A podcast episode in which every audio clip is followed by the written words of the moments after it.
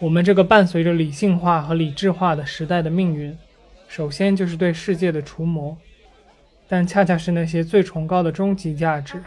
已经退出了公共生活。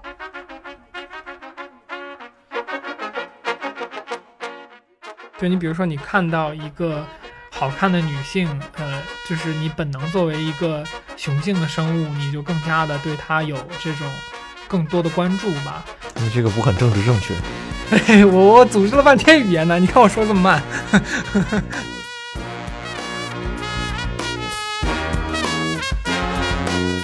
欢迎收听一个历史学混子和一个创业未成功者的话题电台。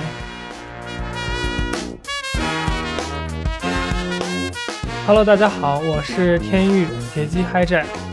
Hello，大家好，我是天宇风之谷书的大白。OK，我们今天聊这个关于呃。专业化和兴趣之间的这些关系的这么一个话题，或许更像是兴趣和专业化之间吧。我觉得这两个词的顺序还是有点意思的。就是，嗯，因为你专业化的兴趣，专专业化的东西不一定是你的兴趣嘛。但是你的兴趣，至少按照按照我的想法，是一个需要专业化的这么一个东西吧。就是你觉得兴趣？止步于兴趣是没有什么意义的，是吗？嗯，也不是说止步于兴趣是没有什么意义的。其实是一个，我我对于兴趣的专业化这个事情是持一个既不支持也不反对吧。但是我我把它当做一个当今的现象来看，就是因为大家在进行一个兴趣的培养，或者说在对一个东西感到有趣，然后在玩的这个过程当中。你无可避免的要去了解，就是这个东西现在的顶尖的这帮人是怎么玩的，然后他们都做些什么，有什么样的规则，这些东西。那这些东西在我看来就是一个走向专业化的这么一个过程，因为你不可能说逃离出一套已经制定好的规则。嗯，我认可，而且我觉得这个话题跟现在这个呃时代也是比较匹配吧。我觉得聊起来是确实挺有趣的。因为我感觉现在，呃，首先兴趣本身是永远都存在的，每一个时代都存在。但是我觉得这个时代，大家似乎更愿意去把兴趣当做专业，或者说愿意就是至少是在业余时间把自己的兴趣更专业化。我们看到了更多这个所谓的斜杠青年，就是身兼多职啊，然后同时在专业化的做着很多份工作的这种人群是越来越大的。哦，还有这样的一个词，对，这个叫斜杠青年嘛，其实是一个很，就已经感觉出现时间挺长了，然后它变得有点土了。然后我们说回这个，呃，专业化和兴趣，或者就是你更喜欢的顺序是兴趣和专业化。那，呃，我觉得你想讨论的话题更多就是说他们的边界是什么，或者说我们，呃，当我们面对一个兴趣的时候，我们是否要选择将它变得。更加的专业，以及它之间的这种利弊关系等等这些，我我觉得也不尽然，不像是说这个专业化这件事情本身的利弊吧，而是就是专业化这件事儿它对我们意味着什么？因为专业化本身，任何一个东西，至少按照按照我的这个理解，这个是。当你把它放在一个真空当中，它是没有没有边界的嘛？你只有把它和其他东西，这个放到这个社会的这个池子里面来去做比较的时候，它被各种各样的东西所衡量的时候，它才会有它的它的边界性嘛？就是专业和我们我们经常拿专业来举的另外一个例子是职业嘛？就是专业和职业这两个东西之间，它存在着一些张力。那就是你作为职业的东西，不一定是你真正擅长或者说你做过训练的这些东西，而你花大量时间去这个培养的这个兴趣爱好，它当当你具备一些专业化知识的时候，你有可以把它作为这个盈利手段的机会。当然，你也可以不这样去做。当然，这个也也取决于你感兴趣的这个具体的东西它到底是什么，和它在你所处的时代背景下的这个盈利的方式是什么样的。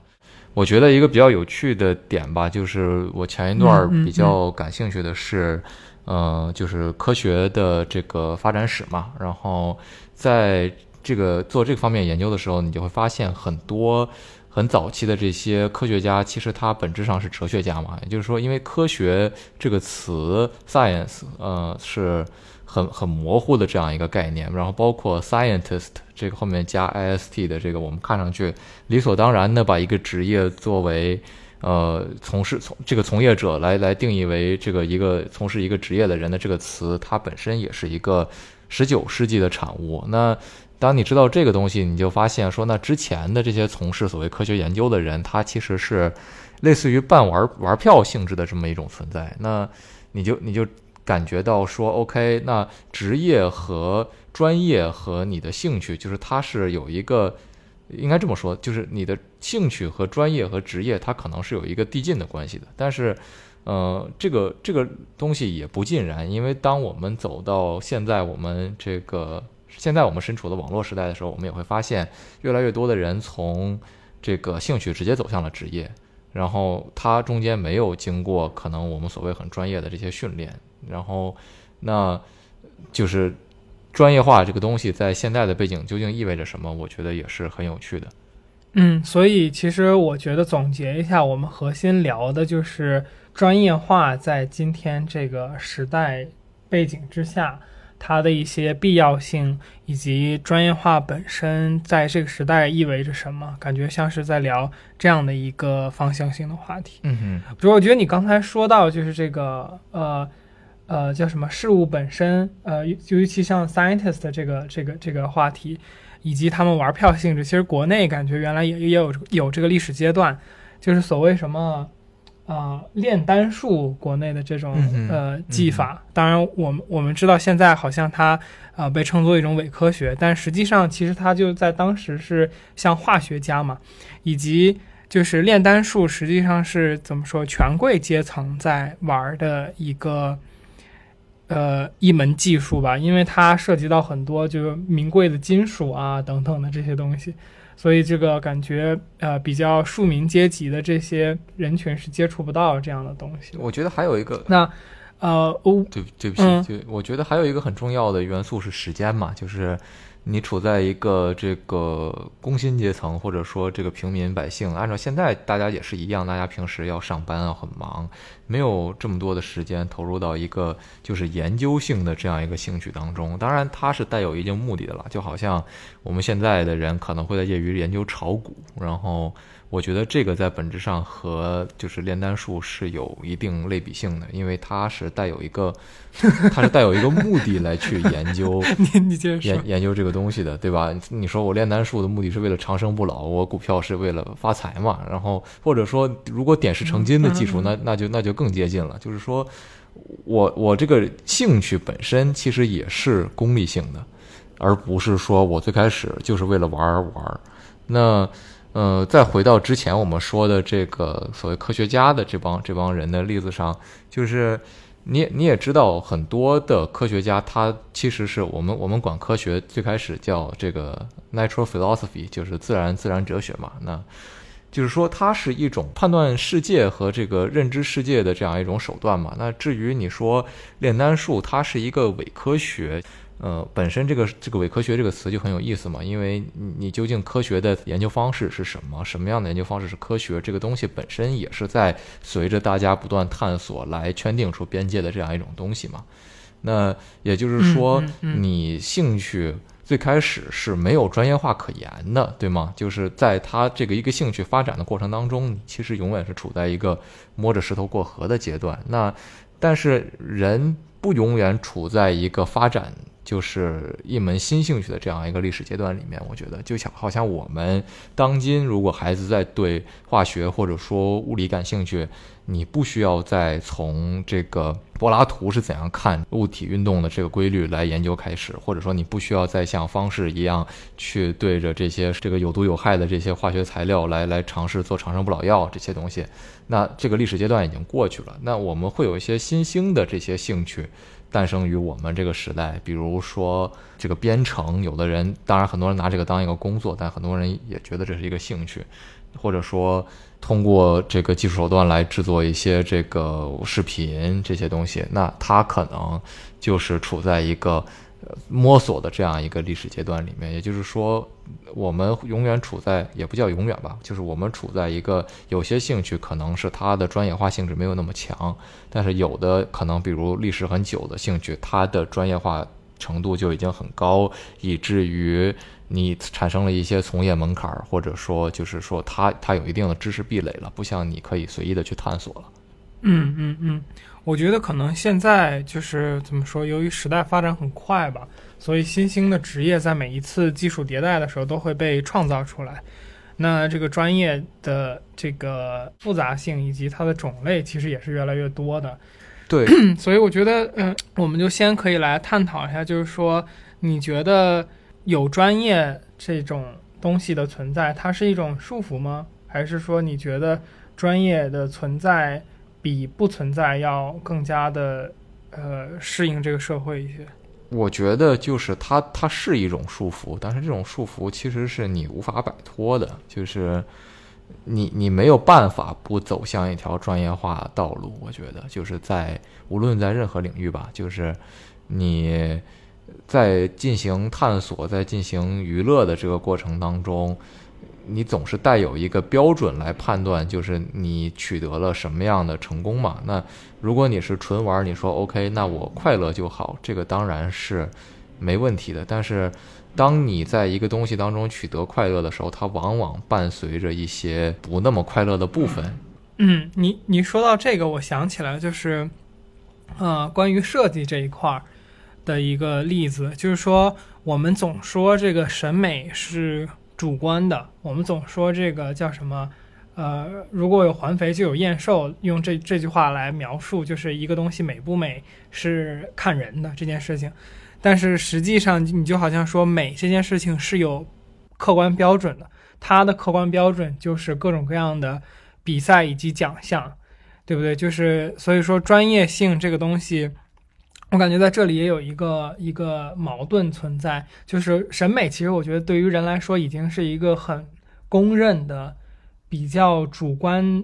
色彩强一些的这么一种科目了，但是它却可以用专业的一些手段来评判它的高低。对，我觉得你说的很对，而且艺术这个例子其实是很有趣的，因为你看，嗯，其实很多人都会画画，但是真正走向所谓艺术领域的人，可能还是极其有限的。那更多的，我觉得就是因为画画本身，可能某种程度上，它就已经脱离了一个所谓它有门槛，对它的它的专业化和职业化的门槛，我觉得是区别很大的。就是因为你从会画画的角度来讲，你你掌握了一种技法，其实某种程度上你就获得一一些专业知识，但是这些专业知识不一定会带你走向一个一个艺术的职业领域里面。当然，我们现在也见到了越来越多的这些这个自自由的插画师。那他们在一定程度上可能不属于所谓的艺术界，但是但是就是当你把画画作为一种纯技术手段的时候，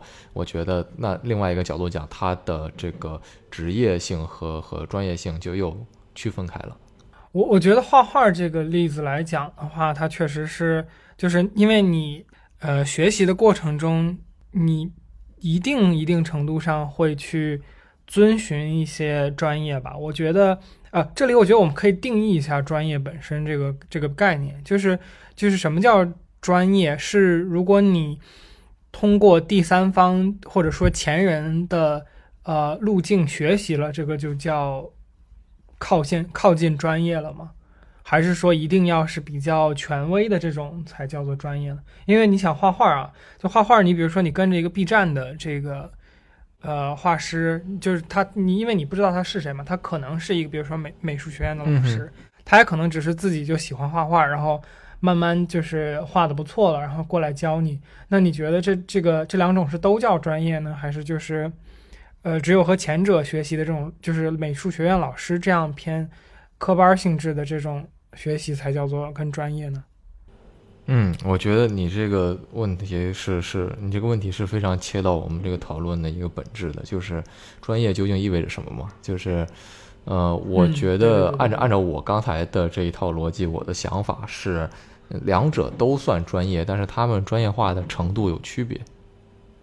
就是当然，嗯这个本质上相当于我把专业这个概念放大了，然后把科班儿当做了另外一种这个也不能叫当做另外一种吧，当做一种专业化程度更高的这个浓浓浓缩了凝练了的这样一种一种层级，它和你进入专业化的这个大的体系里已经产生了一些区别，就好像。这个你进入一个游戏英雄联盟的排位赛里面，这个无论我是黑铁还是王者，我其实都进入了这样一种排位体系里面，而不是完全没有接触过的玩家。我觉得不知道这个类比是不是比较能够让你清晰的 get 到，就是说我对于专业是什么的这样一种这个定义。嗯嗯嗯，我明白，我我大概能感觉到。就总之，你觉得专业这个词其实一定程度上它也只是一个程度问题。它不是一个，呃，叫什么？有有一个黑白分明的界限的这么一种。对，就是专业，或者说你一旦跨过某一个基础的坎儿之后，你就已经站在这个专业的领域里边了。对，大多数程度上，专业不是这个一个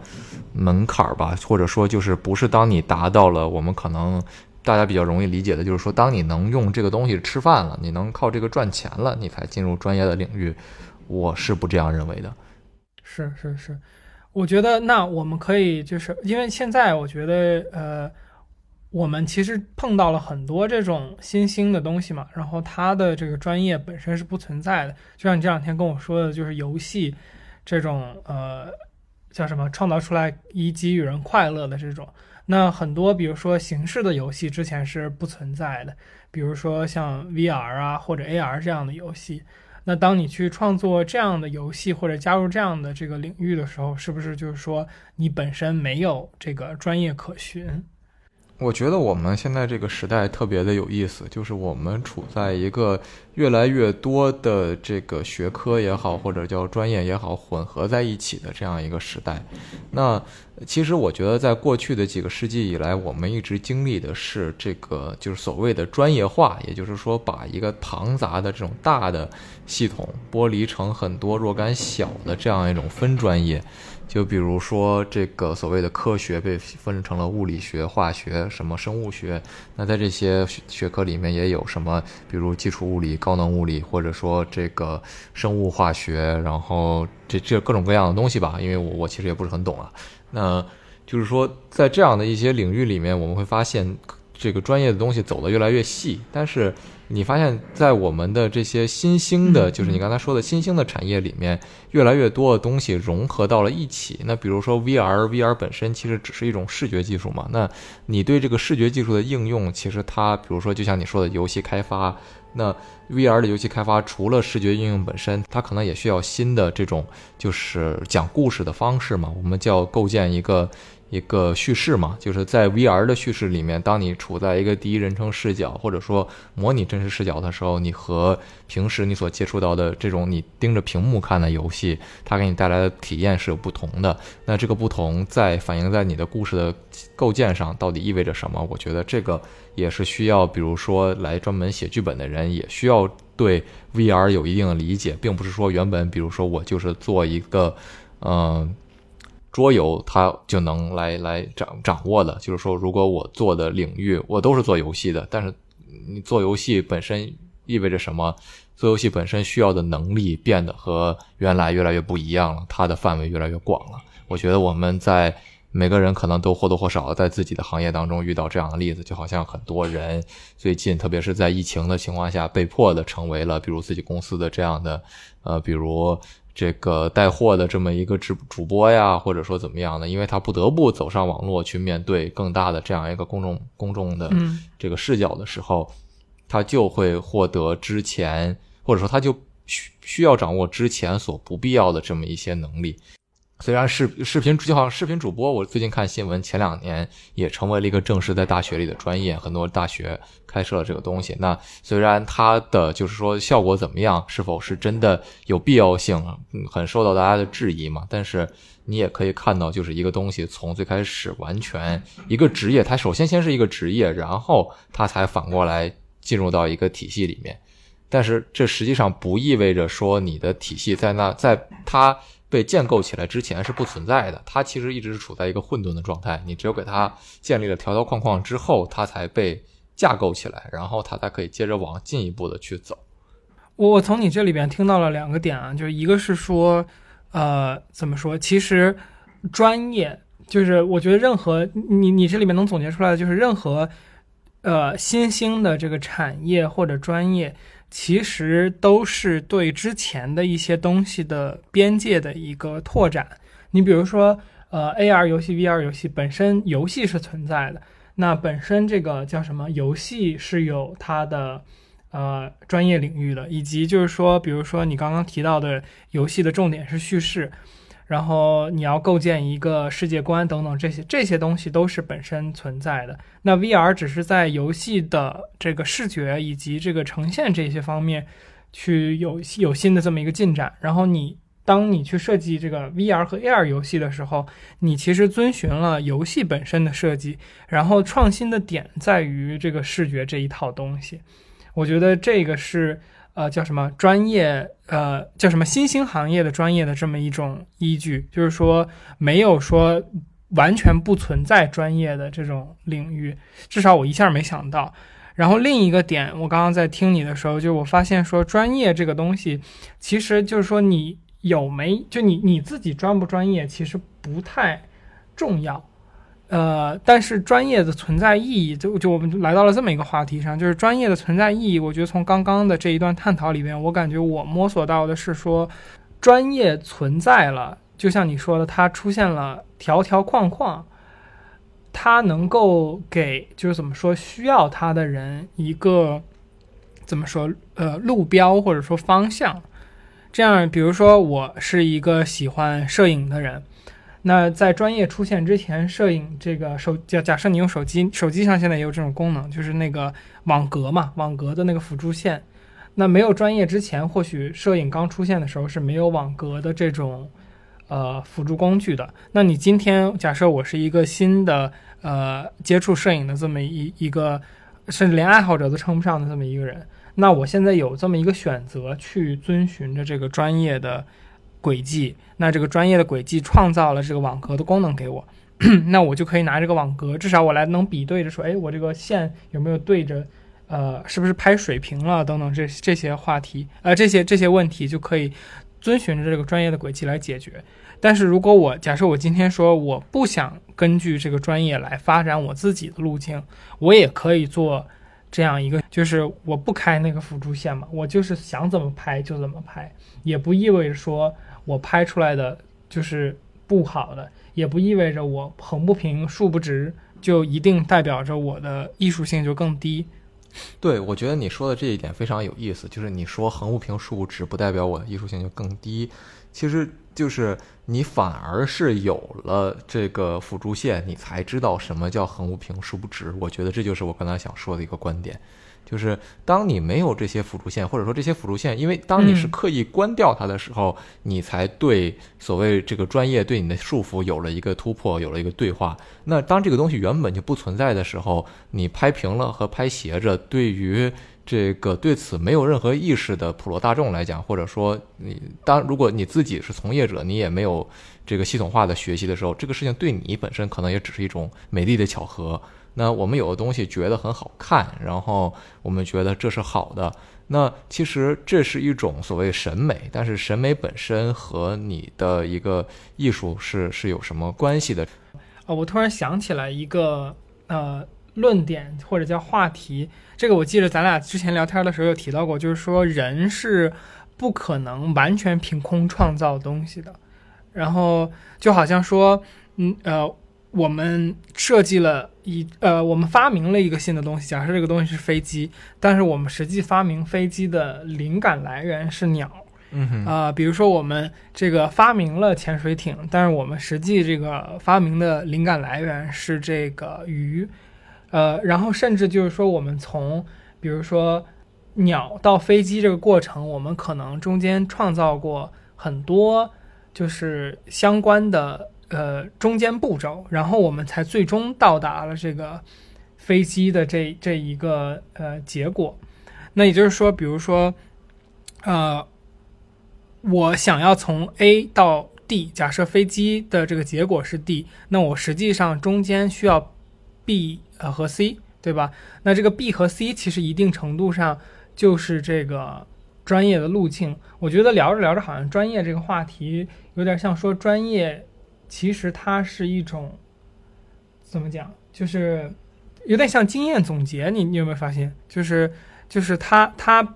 可以作为一个呃我们知识的一个传承和我们知识的一个总结存在在那里。因为我感觉专业这个听起来很像是权威，对不对？权威本身，我感觉我们聊权威本身嗯就是、就是你把这个知识系统化总结出来之后得得到的一种一种东西嘛。那我们经常说这个一个东西被付诸了权威，那实际上就是因为权权威对这个领域里面持有一定的话语权嘛，它有它有很高的影响力。那这个影响力的来源，本质上其实我们当然就是在现代环境里，就是一个影响力来源是复杂是复杂化的，它有它的这个社会因素的的这个问题，它有它的这个时代背景的要求，各种各样的东西。但是这个就这些东西其实本身也影响了你这个行业的它的所谓的。这个这个叫什么？就是你的知识积累是处在一个什么样的一个层级吧？我觉得。是的，是的。所以其实怎么说呢？权威的本质和专业的本质，我们刚刚是不是在一定程度上把它们联系起来了，对，联系起来了，但是还没有完全等同吧？划等号？嗯嗯，或者或者或者你应该这样理解，我觉得，或者说就是我们应该这样理解，就是行业的权威和就是你社会的权威不一定是重合的。就是嗯当我们说权威的时候，权威、啊权威这个概念，我我觉得这个这个话题挺有意思的。嗯，就或者说这个学术性的权威和社会性的权威是不一样的。对，因为就是你学术界和社会它都有这个不同的需求嘛。学术经常被大家说是这个闭门造车嘛，或者是在象牙塔里，然后不知道外面的世界嘛。我自己是一个算是这个学术垃圾制造者，这个刚刚这个进了这个门槛儿的这么一个人吧。那 就是我我对于学术的态度也是非常的就是纠结的。我觉得在一方面我是看到了这些东西它切实的意义，才会去选择这样的一个领域嘛。那但是另外一方面，你你也时时刻刻的知道，就是你现在研究的这些东西，或者说就好像你你为了写出一篇这个有建设性意义的文章，你需要对这个这个行业之前的这些探讨、这些这个 discourse 它是什么有一定的了解吗？嗯嗯，就是当你了解了这个行业之前大家讨论的这些问题和观点的时候，你才会用这些原来的观点看问题，然后你发现它的缺点在哪儿。当你完全不知道这些东西的时候，你看问题其实才是泛泛的和和不全面的。但是这种东西往往是我们社会所需要的，因为社会诞生出的东西比学术研究的速度快得多。这假设假设我是一个画画的，那我今天在我的领域里跟我之前的权威付诸产生的对话，我我做出了突破的时候，不代表相关的学学界就对这个东西有了实时的研究。那可能当这个在某一个领域里，这个事情已经发生了十年、二十年的时候，学术才会对此做出反应。当然，现在其实可能也不会，因为我们知道这个从事学术业的人也越来越多。那真正的学术大家可能也还是比较少的。我们不能总以就是学术大家们他们可能凝练了很几十年的这样一种观点来看现在发生的每一件事儿。实际上，就是就是学术的东西传播到普罗大众的速度也是很慢的。这个东西是双向都有滞后的，我觉得。那是的，是的，这个东西本质上就导致了所谓你，呃，当当然这个也分领域，我说的更多的是人文科学了，因为因为我本身是做人文科学的，那我觉得呃，可能在相对的计算机领域或者说这个工程的领域，学界和这个应用可能还是做的更加紧，呃，学术的领袖们可能也在这个实际的商业领域里把自己的研究应用了出来。那你像这个，比如说一个文学理论研究者，他不可能说我研究出了一套新的文学的解读方式之后，就能写出一个惊世骇俗的作品。这个这个他本身是做不到的，因为他要他要求能力不一样。嗯嗯嗯就是理论和实践之间又有这么一层对，那那你面临的一个问题，可能很多时候就是那那普罗大众就问，那你学术的意义在哪儿？就是说你这个东西究竟有什么用啊？对吧？那就回到了我们之前，就是我之前的观点，就是说，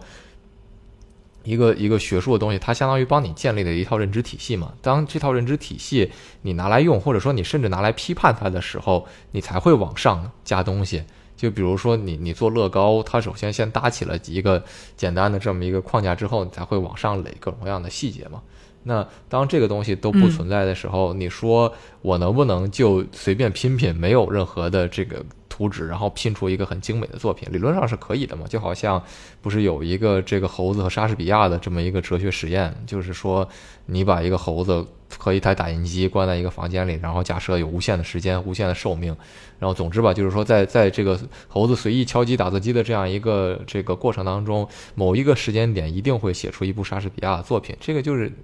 你你你有你有这个随机性在里面，它就导致说你完全完全有可能诞生出杰出的作品，然后它本身没有办法被之前的东西所解释嘛？嗯嗯嗯嗯嗯，我我觉得刚刚就是说的这个话题，我我想到，我觉得可以更加深入探讨一点的，就是说联系到呃，就是专业性的在现在这个时代是如何去被处理的。那我们再联系到这个专业和权威连起来这么一个链条，就是，呃，这个社会所认可的东西是一种，然后这个权威所公认的或者说专业所公认的这种，呃，好优势可能是另一种。对，那这两对对对，它可能是另一种。然后我们又说到，就是说这个权威和这个。呃，叫什么？社会之间的这个差别，我觉得我我们聊到了一个很很有趣的呃话题，或者说呃点，就是说我们我们为什么这两天想聊这个话题？我觉得在这里能比较好的解释出来，就是因为呃原来当我们没有这个互联网，然后没有自媒体，个人就是或者说小的个体没有发声的渠道的时候。实际上是这个权威或者说专业是自上而下的嘛，对吧？就是说，我们是先由一个领域的专业者和一个领域的这个权威者来定义什么东西是好，然后再传到这个大众的视野里边，然后大众遵循着权威的这个所谓对好的认知和理解。来这个得出一个什么是好的的自己的这么一个结论，虽然这个结论其实很大一部分就是从权威那儿学来的，但是今天不同的就是说，由于个体发声这件事情，呃呃，就是个体的这个话语权在很很大程度上确实是被提高了。那这么一个结果下，导致了就是说这个权威和大众之间有一个很大的区别。现在是权威在做权威的研究，而大众喜欢什么？是有点像，它是一个有机体，它自己生长出来的一个东西。你就好像说，我们会发现说，我们呃在日常生活中所见到了很多这种土的不行的东西，但是它很火。或者是你看哦，有一个领域，我觉得专业和这个呃大众是比较接近的，就是在广告领域。我觉得广告领域是说，呃，它研究的就是大众。或者说最大的这么一个群体喜欢什么？我想起来，我比较喜欢的一个广告人说过一句话，就是说，呃，广告的，他认为广告的本质就是一个被呃叫什么，呃，资金所支持的社会性研究，研究的课题是大众喜欢什么，不喜欢什么。我觉得确实很有 很有很有意思。对，所以就是我觉得这个领域是比较打通的，就是说他，你比如说我们在世界杯期间，上次世界杯期间都看到了那个。找工作什么直接跟老板谈的那个广告，我觉得那个在我们的这个圈子里边，大家都对他的反馈是相对来说极为负面的吧。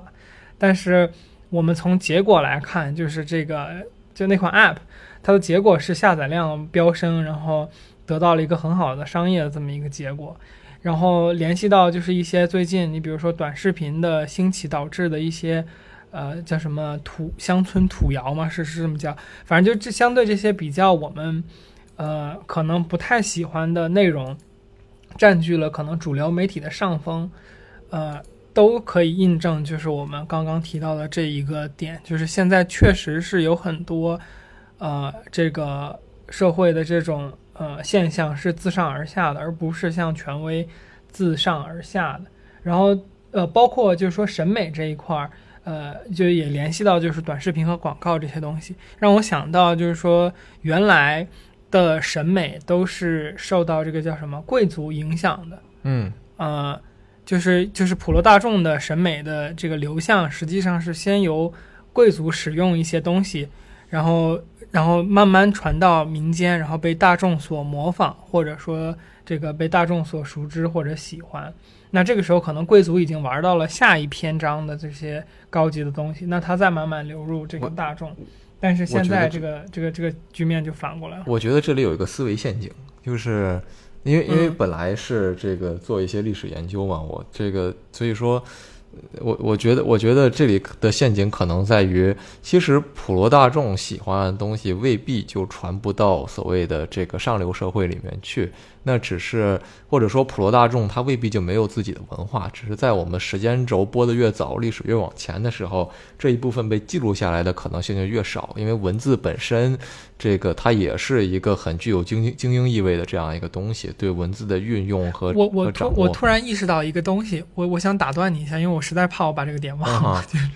就是就是我我我觉得是是这样，就是专业，呃和大众的区别，我觉得在这里可以总结成说，就是专业由于它的专业性，所以他自己自视怎么说自视清高或者怎么样吧，所以他对自己实际上是有一种要求的，对不对？就是他要求自己，比如说不能低端，要求自己不能呃审美不好，或者是要求自己要复杂化，不要简单化。因为甚至说，就是这也是另外一个呃话题吧，就是说一很大一部分专业的人士是靠复杂性生存的，就是因为它复杂，所以大众接受起来需要绕弯儿，所以他们觉得那个高级。但这个这个这个可能会跑远。就创造意义、呃但总之我创造意义本身才是对对对，我想表达的点就是说，呃，专业在发展到一定程度上之后，和大众的剥离是，就是和大众的这个呃兴趣、审美或者说趣味性等等这些东西的一个剥离。呃，很多很大程度上，我觉得是因为大众是不会对自己有那种要求的，就好像你在平时去听音乐的时候，你可能不会说我我我一定要求自己去听，呃，比如说交响乐或者怎么样的，而是你会对对，随就哪怕着自己的本性哪怕，你听交响乐，你也不知道好的交响乐该怎么评判，不好的交响乐，因为比如说同一个曲子，它可能有不同的乐团、不同指挥，那那你怎么听嗯出区别？这本身就是具有专业性的东西嘛。那作为作为，是的是的比如说我就喜欢听交响乐，但我并并不懂的时候，我就随便听听喽。对，就像你说的，就是我不会对自己设一个要求。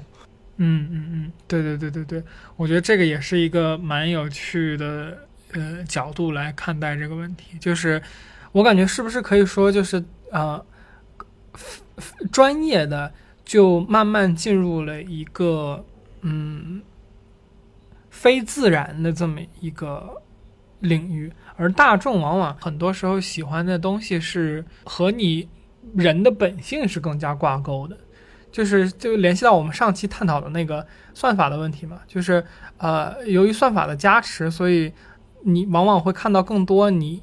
就是本性里边会想要去点击的东西，因为你你你你点击那个东西，然后它就更加多的去给你推送这些东西，然后这些比如说很有节奏感的这种呃，比如音乐，然后很这个标题党的这些题目，或者说很这个土，但是它很有冲击力的这些画面，就是在比如说视频或者说内容领域里边的这些东西，它其实是更加符合我们人的这种本能机制的。就你比如说，你看到一个好看的女性，呃，就是你本能作为一个雄性的生物，你就更加的对它有这种呃生理上面的一个更多的关注。你这个不很政治正确。嘿，我我组织了半天语言呢，你看我说这么慢。对，就是总之就是我感觉好像，呃，能能听出来一点这种意味，就是说，呃，大众的更 organic、更有机、更符合就是本性。但是我感觉好像在这里我们就说到了这个专业的意义了，就是说，呃，很多时候我们想要去做，就是想要去进步，或者想要去呃进化。不管是学术上面，还是就是单纯从人的这个角度上来讲，你都是要反本能的。就是很多时候我们现在所要优化自己或者说训练自己的，就是和自己的本能去做斗争。就你比如说你你肥胖是怎么来的？就是因为你呃人原来是这个叫什么，经常温饱不足嘛。嗯作为一个动物，那生存对于你的来说是一个第一要务。那你这种当你的食物有匮乏的时候，你一旦碰到了食物，你就要多吃嘛，对吧？那你现在呃人控制体重这么难，就是因为你在和你的本能去多吃的这项本能在做这样的较较量和竞争嘛。那呃所所以会联系到刚才这个话题得某种意义嗯上是达尔文理论的出现导致了说，在一定程度上我们对于什么东西是可信任的，什么东西是值得怀疑的，这个东西产生了进一步的颠覆。当然你，你把达尔文放到他的时代里面，他那个时代是一个这个马克思、尼采他们的时代，那那这个他本身也是一个就是这这个启蒙主义的这这么一个阶段嘛。但是你你可以看到，就是当我们意识到说哦，进化这个东西是我们也是进化产物的时候，你就发现那很多意义不再是既定的，不再是所谓这个一成不变、不可以质疑的了。那我们对于自己本能的这样的一种颠覆，也就产生了更大的意义。这个本质上其实也是和历史对话的一部分吧，我觉得。嗯，我我觉得你说的就是说达尔文，呃，进化论这些东西的存在，有没有影响到我们今天如何去呃看待这个权威和专业性的这些东西？我觉得一定是有的吧。我觉得这个优胜劣汰这个概念就经常在，即使是这个专业领域也会被提出来。优胜劣汰还是挺社会达尔文主义的，不过这个就扯远了。对啊，就是就是你比如说当，就就就就刚刚说到的这种，就是怎么说，社会对事物的判断，其实你说它不社会达尔文吗？它它很社会达尔文啊，就是你一个广告，大众不喜欢，金主就是不会让你去投放啊，因为它在没有意义的浪费钱嘛。那我觉得达达尔文的这些理论，很多程度上确实是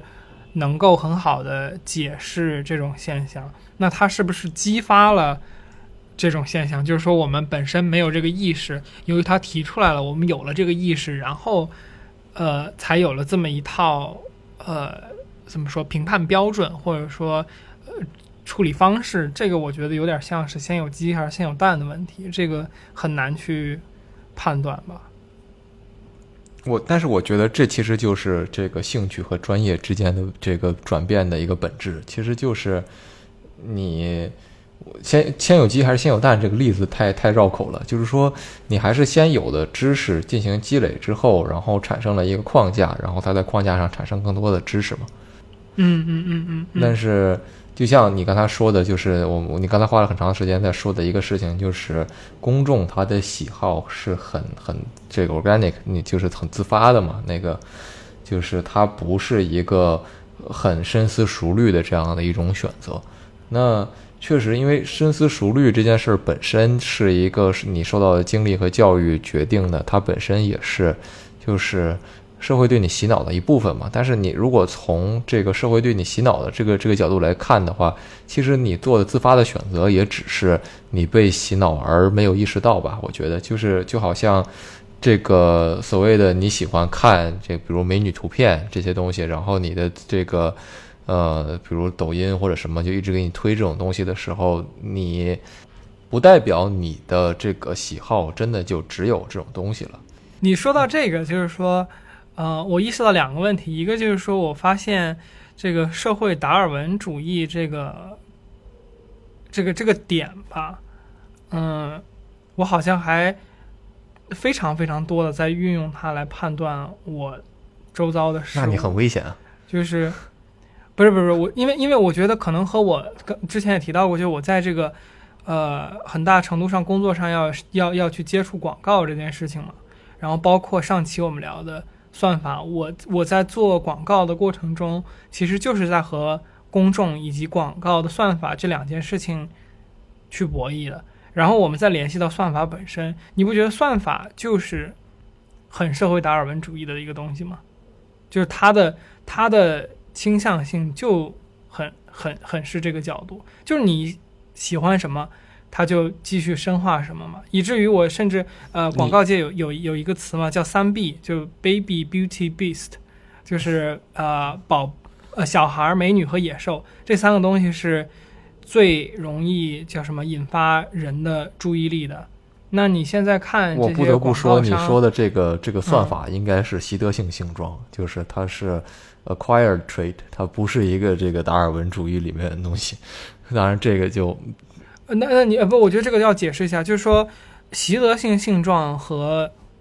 呃达尔文的区别习是什么得习得性性状是是是拉马克的这个 Lamarckian 他的这个这个流派的观点嘛，他其实是早于达尔文的，就是说，你你比如说长颈鹿是因为鹿越够叶子脖子越长，然后。这个是一个习得性性状，你越撸铁肌肉越大，这个也是一个习得性性状。这个、哦这个东西是不遗传的，就是你明白吗？嗯嗯嗯嗯嗯，但是我觉得人人因为有就就这就是专业吧，我觉得这就是回到专业这个话题上，就是我觉得这个就是专业本身存在之后的这种意义，就是说专业回到刚才，就是它有点像呃，我们甚至可以把它模糊成知识，对吧？它是一一系列的知识和信息，那你确实是说不遗传这个东西是不会可能不会天生遗传，但是你有专业知识之后，它不就是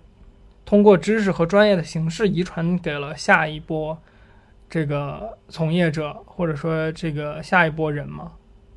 嗯，对，所以我的意思就就是你确实在就是第一第一次出现这个行为的时候，是一个有点像呃呃基因突变一样的操作，就是可能第一最最早的那一次是这样的。但是呢，这个东西一旦比如说专业发现它是呃正确的，或者说在当时的那个语境和环境下是好的，或者说是怎么样，那他对于这个专业之后，他就会把它纳入他的这种呃叫什么信息库里面。就你比如说，我今天发现，哎，这个呃呃黄金黄金比例是一个很美的东西，那可能说实话，黄金比例这件事情是当时的那个人的生理构造是很美的东西，不一定对于今天的人来说是很美的东西。那个你也今天看到了很多，呃，去反黄金比例的一些设计，然后来这个带给就是这个人更多的视觉享受。那那你说这这个这个东西没有被遗传吗？那到今天黄黄金分割比例还是一个非常非常主流的这么一个美学上面的课题。在在遗传上这个事儿，我还是再回到一下之前咱们说的，就是我觉得这个东西确实在很大程度上回到了我们这个主题，就是专业是和和兴趣是是什么区别，或者说它的这个边际在哪儿？就是那个你说的这个遗传呢，就是。它不是我们，我觉得不是我们生物意义上理解的一个遗传，这当然是这显而易见的。那所以，当你说这个一个习得性的东西被被这个传承下去的时候，我我觉得你不应该再用就是所谓社会达尔文主义或者说就是进化的这个这个模式去这个这个这个专业的词去套用它，但是这不代表你刚才总结出的这些东西本身就一定是错的。那这其实就代表了，就是说嗯你你专业背景和你在自由生长的时候的一个区别，就是你自由生长得出的这些理论和专业的这些东西是有区别的，因为你没有在那个语境里去系统的学习。那我给你解释的东西，可能在这个进化论这套体系上，我可能相对懂得比你多一点，但是可能也也许我们的听众懂得比我们更多的时候，他发现我说的东西可能也是错的。那这个。就是说，嗯但它不代表我们这个讨论的过程，或者说我们根据错误的这个理论得出的结论就一定是错的。这个事情本身就就很有意思。就比如说你三段论的一个哲学，你的你的一个哲学哲学的这样一个推导的时候，当你的这个呃结论，不当当你的这个呃前提是错的时候，其实不代表你的结论是错的，只是代表你的前提推导不出来你的结论。但是这个过程对于实际应用来讲嗯有多重要，其实可能没有多重要。对于很多人来说，我觉得这个是一个很有意思的地方。嗯嗯嗯，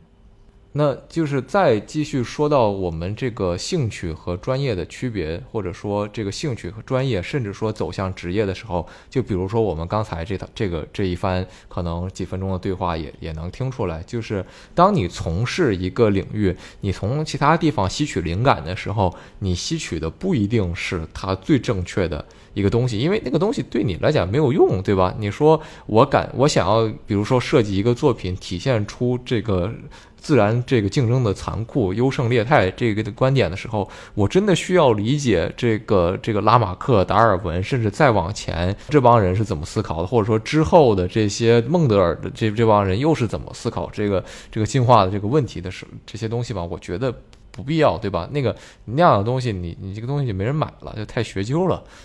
嗯，哎，其实说实话，这个地方是不是我们可以回到，就是一在现在当今社会看到的一个现象，就是啊，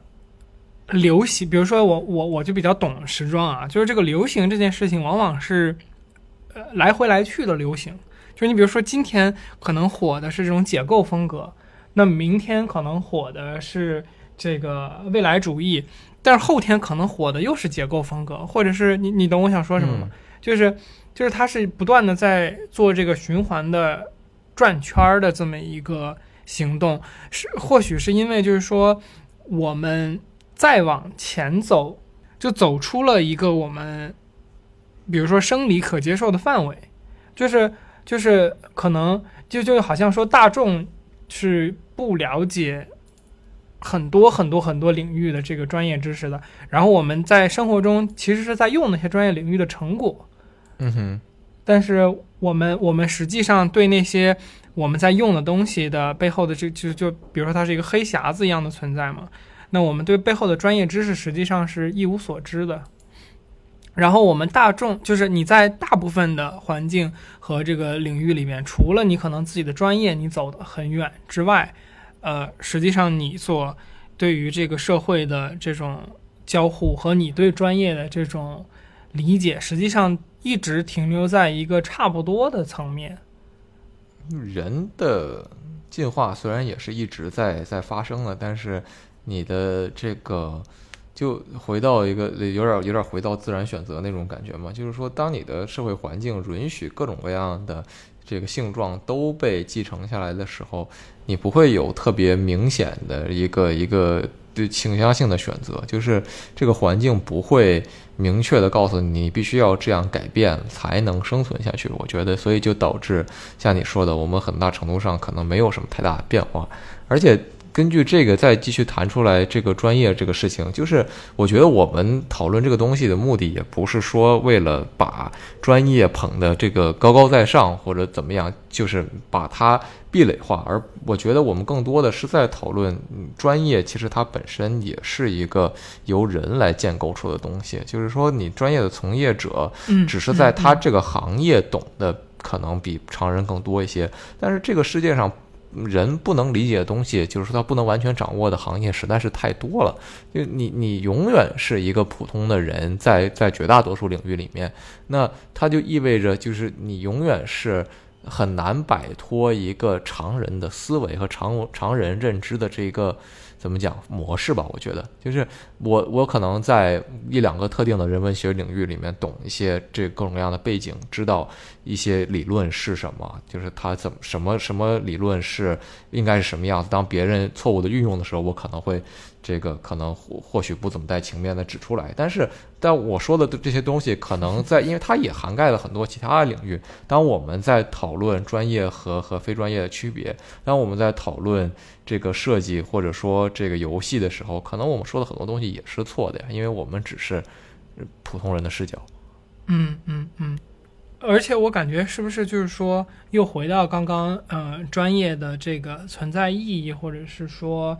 呃，进化论这一些观点上面来看，就是人，因为现在一定呃医学的这些发展的结果下，其实我们叫什么呃那个所谓的叫什么进化剪刀，其实是有一定程度的变化的，对吧？就是你你不太容易说通过这个由由比如说由于你的不太生理缺陷好的性状，然后对对对导导致你。你没有生育，然后导致你这个叫什么那一个性状不会被遗传下去。那专业是不是就是在我们这件事情结束了，就是叫什么不由于性状还会被遗传下去，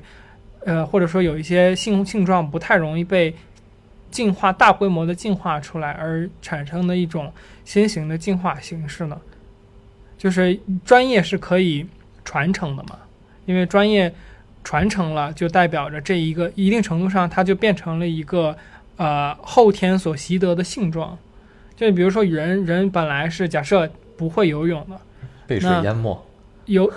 就被水淹没，然后那由于我们创造出来了游泳这么一个专业，而它后天是可以习得的，那其实人就多了这么一个会游泳的性状，对对？嗯，对，就是你你可以后天习得很多东西嘛，那那你习得这个东西的过程就是一个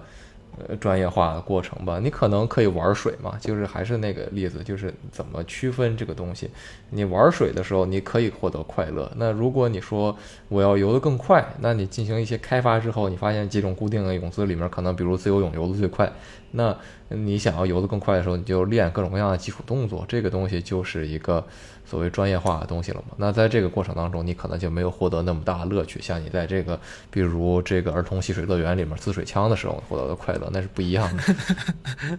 嗯嗯嗯，是的。不过我觉得就是可能专业是怎么说？因为你谈到乐趣这个点，痛苦的我觉得专业是不是他他啊？我我觉得呃是说，嗯，它可以提供你获得更多乐趣的这么一个渠道吧。因为我觉得你不能玩一辈子滋水枪，就如果你想在水里待着并且获得快乐的话，就你你肯定玩滋水枪这件事情，可能玩一年行，两年行。玩八年行，玩十年，我觉得就就被玩。或者说，总有人有一天在玩滋水枪的时候会玩腻，然后开发新的东西嘛。我觉得，哎，或者就是他他变成了滋水枪的权威，对呀，它可以变成滋水枪的权威，这也是一种，就是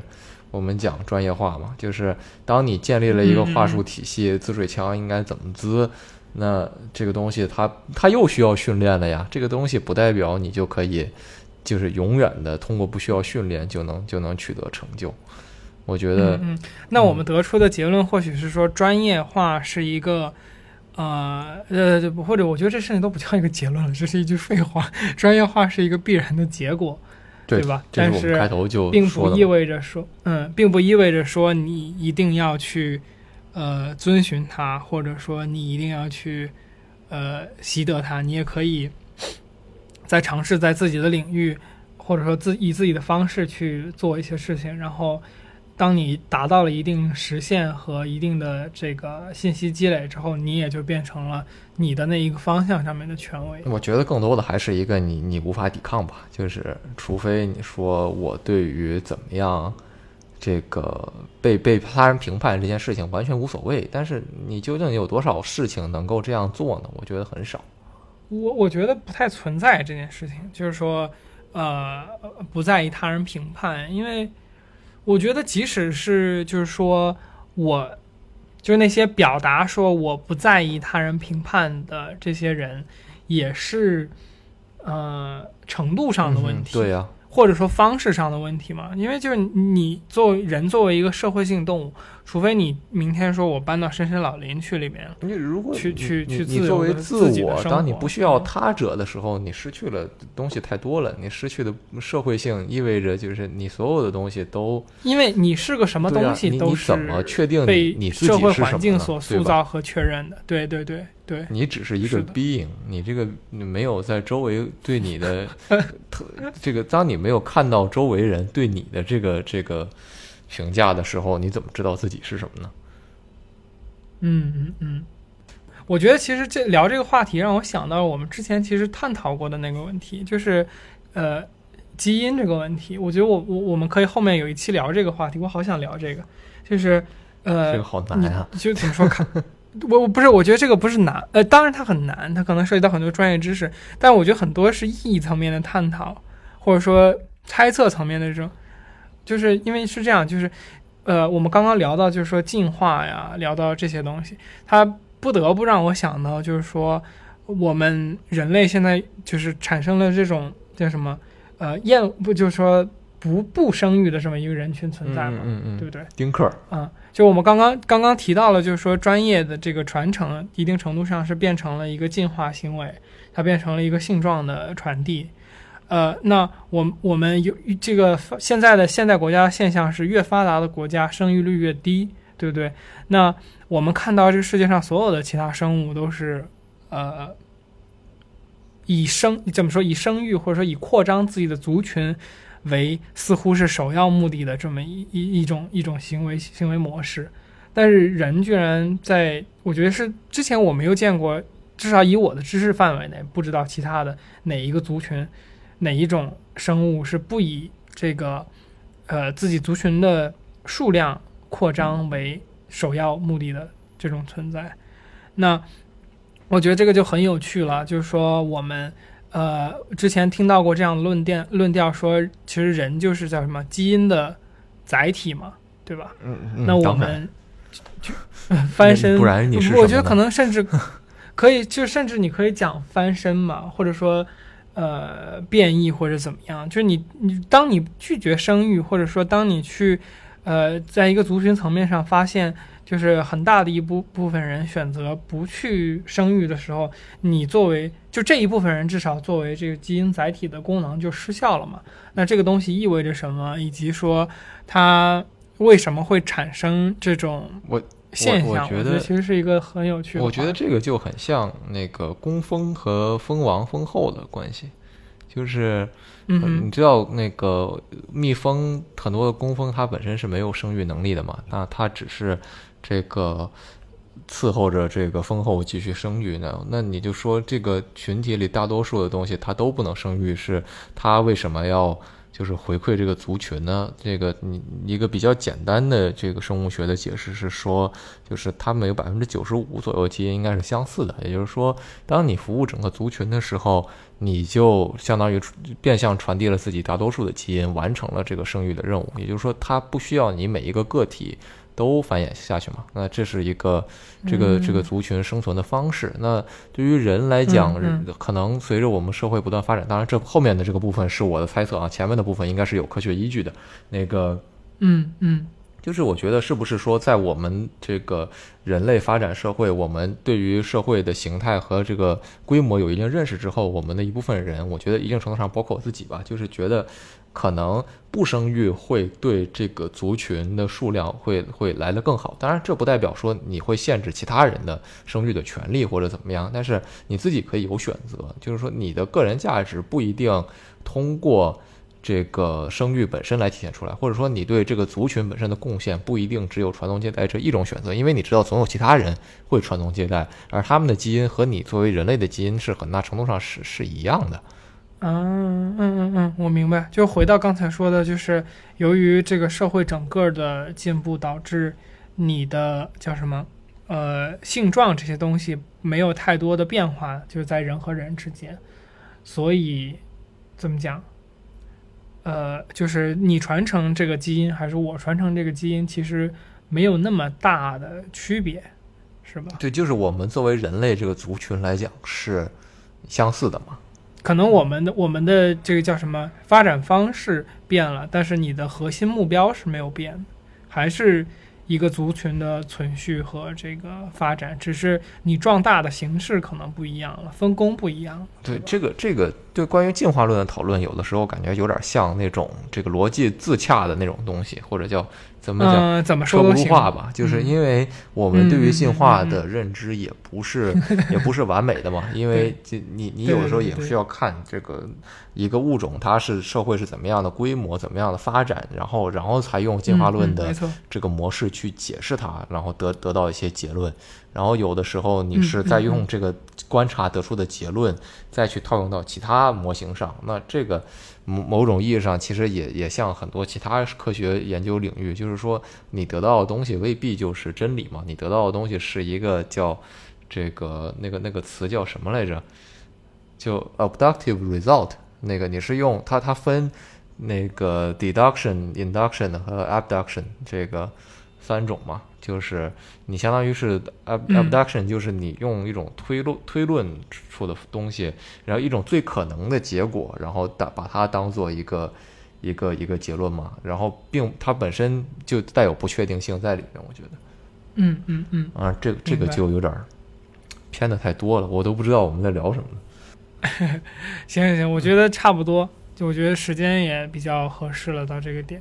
那惯例的再进行一些自我介绍吗？呃，对，我觉得我们来总结一下这个呃关于频道的事情啊，就是呃大家有注意到我们在开头上前面只打了招呼嘛，没有做更多的介绍。啊，我们有一个惯例，也就是上次第一期才确立的一个惯例，任何惯例至少 也是你有第一期才会确立嘛。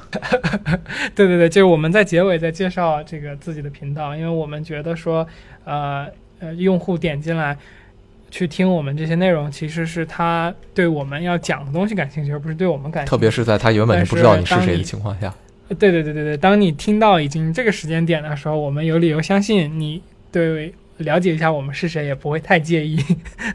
对，呃，所以我们这个频道大概是我们在开头应该有这个定义，就是说我们是一个历史学混子和一个创业未成功者的话题电台。就是我和天宇呢也会平时去交流很多我们看到的一些社会现象和我们感兴趣的话题。那我们愿意以自己的视角来去进行一些思维上面的碰撞，因为我们觉得就讨论这个事情是会产生新的价值以及新的观点的。嗯越变越那我们越变越平。时在做这些，对对对对对对对。那我们觉得这些东西本身是有价值的，并且，呃，分享出来也可以和大家有更多的讨论，以及就是说，呃，加入更多的人，可能也就有更多的观点，也就有更多的价值。呃，所以我们决定把这些东西录下来。呃，不过我觉得这一期我们可能会讨论了过多，就是偏离具体案例的这种话题和内容，可能没有上一期那么有趣。但是如果你听到这里的话，希望你可以在你所听这个呃播客的平台上面对我们进行一些支持。如果你觉得还不错的话，你可以关注、点赞，反正你你的那个平台是什么，你就用那个平台来来鼓励我们一下吧，然后以及你也知道，就是算法这个东西，只有越鼓励我们才可以做得越好。没毛病。好，好那我们就下期再见，拜拜。好，下期再见，拜拜。